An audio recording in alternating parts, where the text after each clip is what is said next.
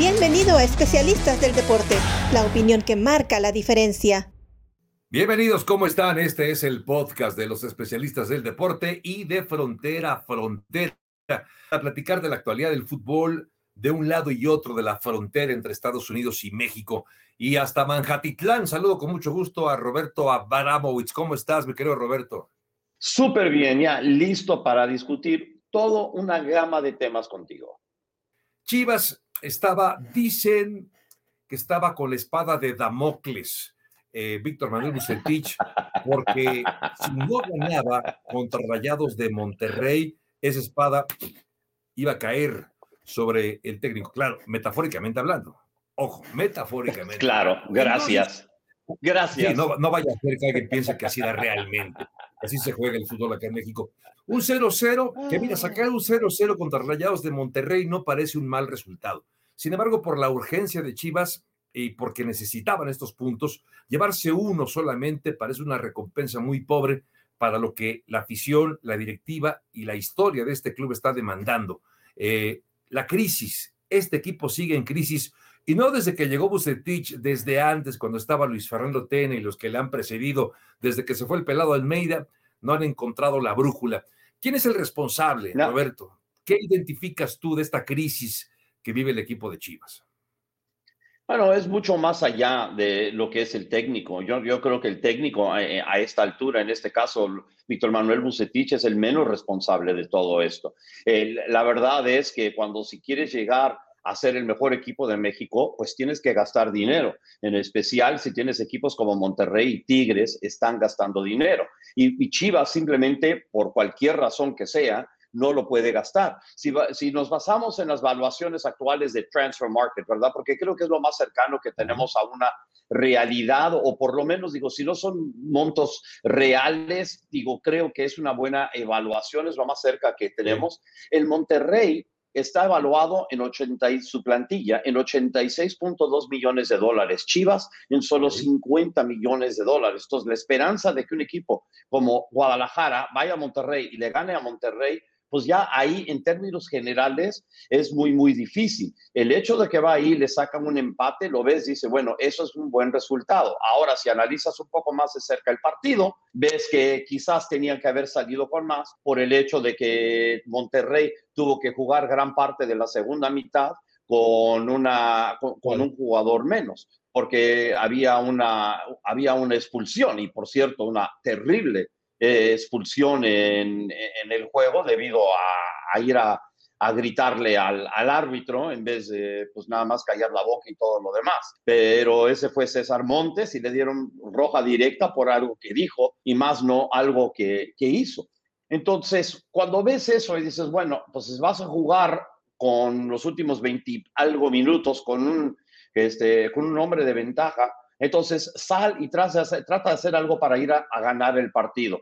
Y creo que mucha gente se fue con la impresión de que estaba contento de salirse de ahí con un empate y que si lo ve uno en términos generales de, uy, si me dices antes del partido, si salgo con un punto de Monterrey, estoy bien, y eso fue lo que, lo que sucedió. Pero también hay un poco de historia en todo esto. Eh, Monterrey no puede con Guadalajara en Monterrey. Es algo de esas cosas raras, ¿verdad? Porque Monterrey, como hemos dicho, gasta mucho más dinero. En los últimos cuatro partidos en Monterrey, el Guadalajara ha ganado dos y empatado dos. La última vez que Monterrey le ha podido ganar a Guadalajara en el BBVA fue en el 12 de agosto del 2017 y le ganaron por 4-1. Y eso era cuando Matías Almeida todavía era técnico de Chivas y Antonio Mohamed era el técnico de, Monterrey. Entonces, mira, es, hay tantas maneras de ver todo esto, pero al final de cuentas, yo creo que sería un craso error eh, eh, despedir a Víctor Manuel Bucetich y decir, él es el culpable de la razón, porque si lo estás despidiendo a él, estás diciendo que él es el culpable. Y para mí es uno de los menos culpables. Sabes que eh, yo estoy de acuerdo contigo.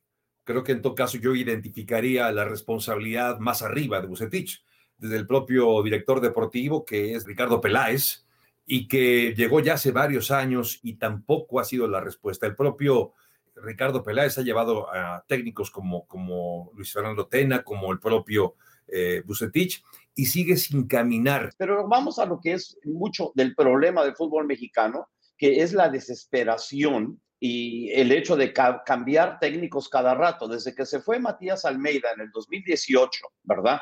Y él ganó el 50.9% de los puntos disponibles, ¿ok? Y ganó cinco títulos con Guadalajara.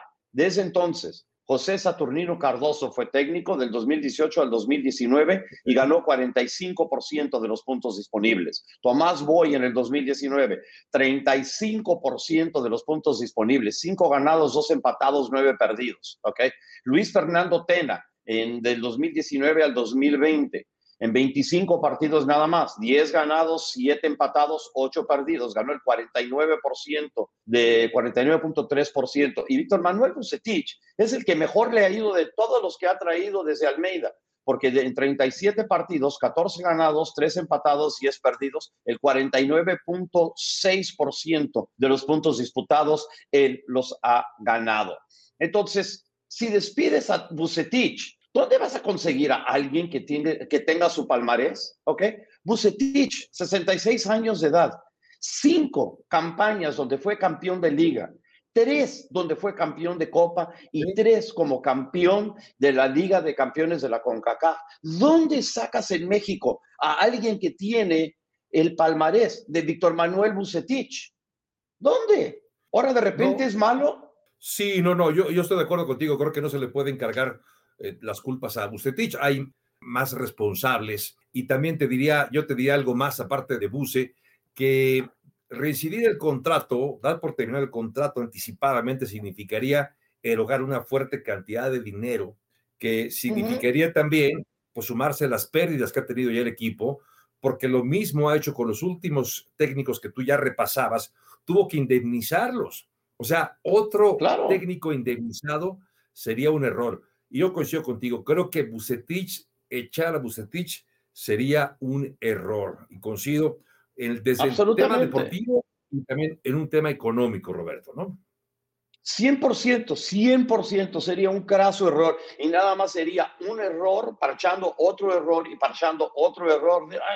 No, no puedes hacer eso. Y fíjate, digo, la Liga Mexicana es una liga en que donde se reciclan tanto los técnicos y pero algo que me ha gustado, en, por lo menos últimamente, es que ha, habido un poquito menos reciclaje, ¿ok? En lo que va de esta campaña, hay nueve eh, entrenadores que están por primera vez en México entrenando y creo que eso es una buena noticia. Ahora, siguen siendo jugadores, eh, eh, técnicos de bastante avanzada edad. ¿Tú crees que solamente hay dos técnicos en México que tienen menos de 40 años de edad? Estamos hablando de 18 equipos. Solo dos técnicos de menos de 40 años de edad. Nicolás Larcamón, 36 años de edad en Puebla, y Paulo Pesolano, 38 años de edad en Pachuca. El resto está arriba de 40 y la mayoría arriba de 50. Es absurdo.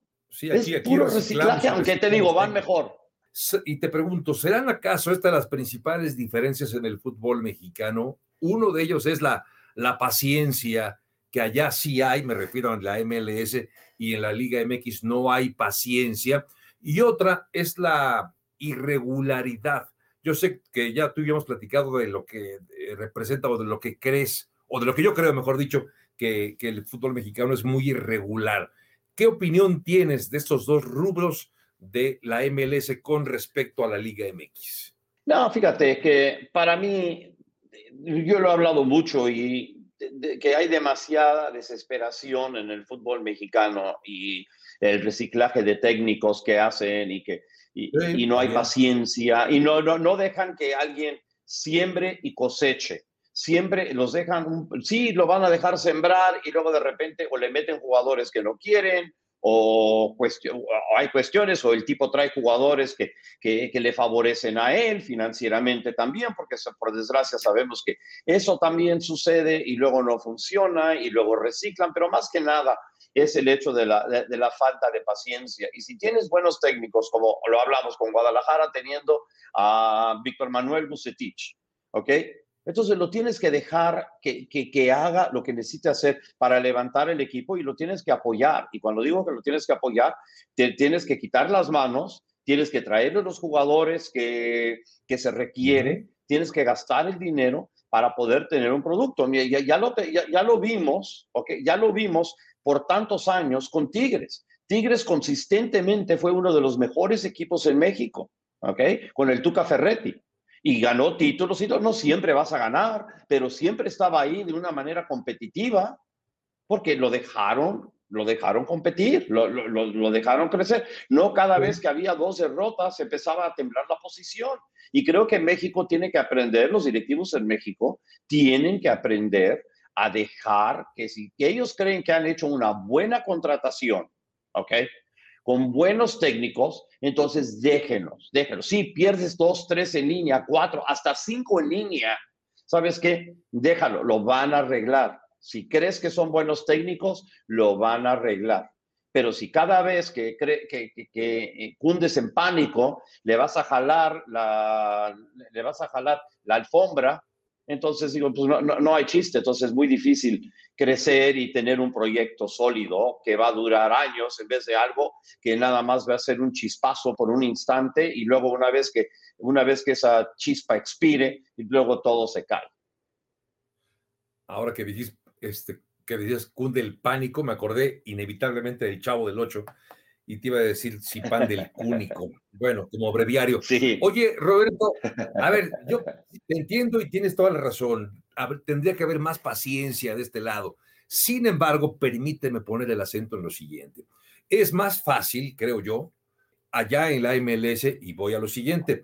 Aquí en México existe algo que se llama descenso. No en este momento, porque el descenso está en pausa. Ah pero son 120 millones de pesos los que tienes que pagar si terminas último de la tabla de cocientes. O sea, eh, en el, en el, deporte de los Estados Unidos puedes tener una mala temporada, te fue mal, patrocinios igual, no, ya no, no, te fue lo mismo, pero no está en riesgo la franquicia como en México. Un equipo que desciende, no sé cuánto valga, cuál sea la pérdida de millones de dólares del valor de una franquicia que pasa de primera a segunda división, que en México, insistimos, en este momento no no, no, no, eh, no está eh, operando el descenso. Pero en todo caso, 120 millones de pesos sí duelen. Es más, 120 millones de pesos entre 20 son 6 millones de dólares, ¿no? 6 millones de dólares, te, prometo, estoy seguro que es más lo que pierde el valor de una franquicia de primera a segunda que esos 6 millones de dólares.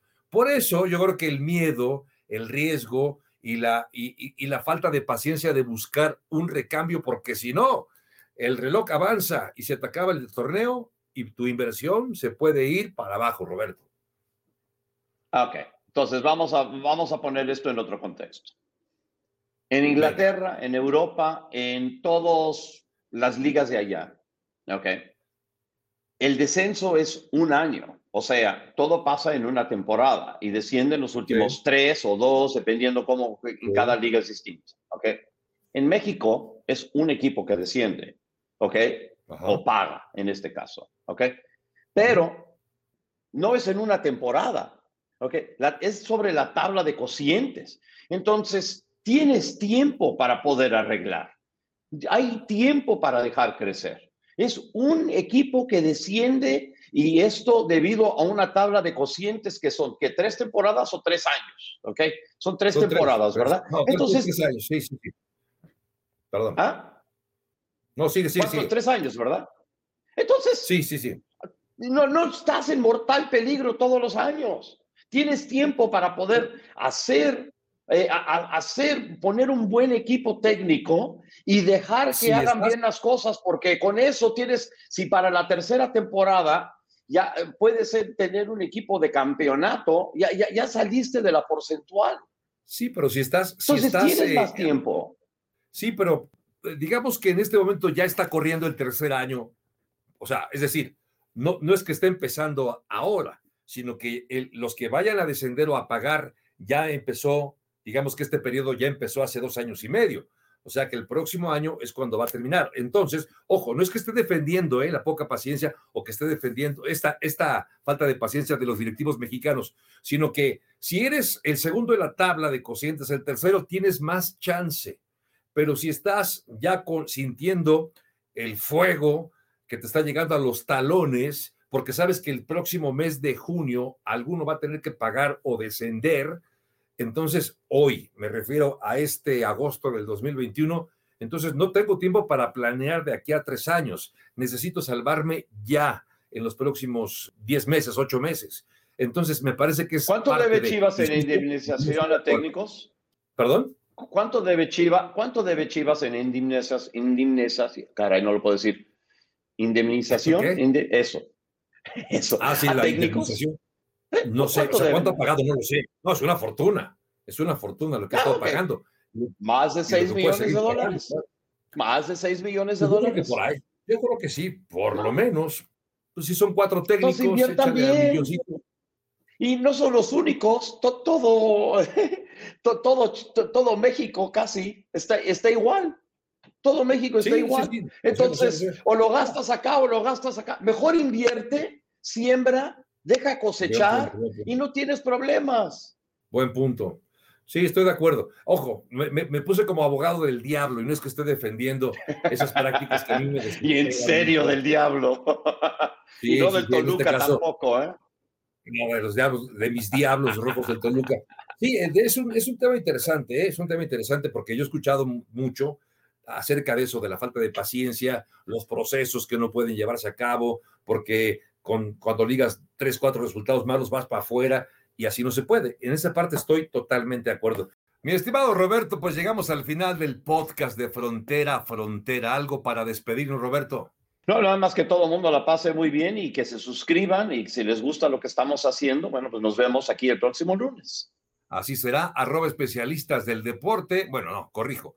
Nuestra página, especialistas del deporte, y nuestras cuentas de Twitter, Instagram y Facebook en arroba especialistas doble D. Junto a Roberto Abramo, y Javier Trejogaray, este fue el podcast de Frontera a Frontera. Gracias y hasta la próxima. Gracias por acompañarnos en Especialistas del Deporte. Hasta la próxima.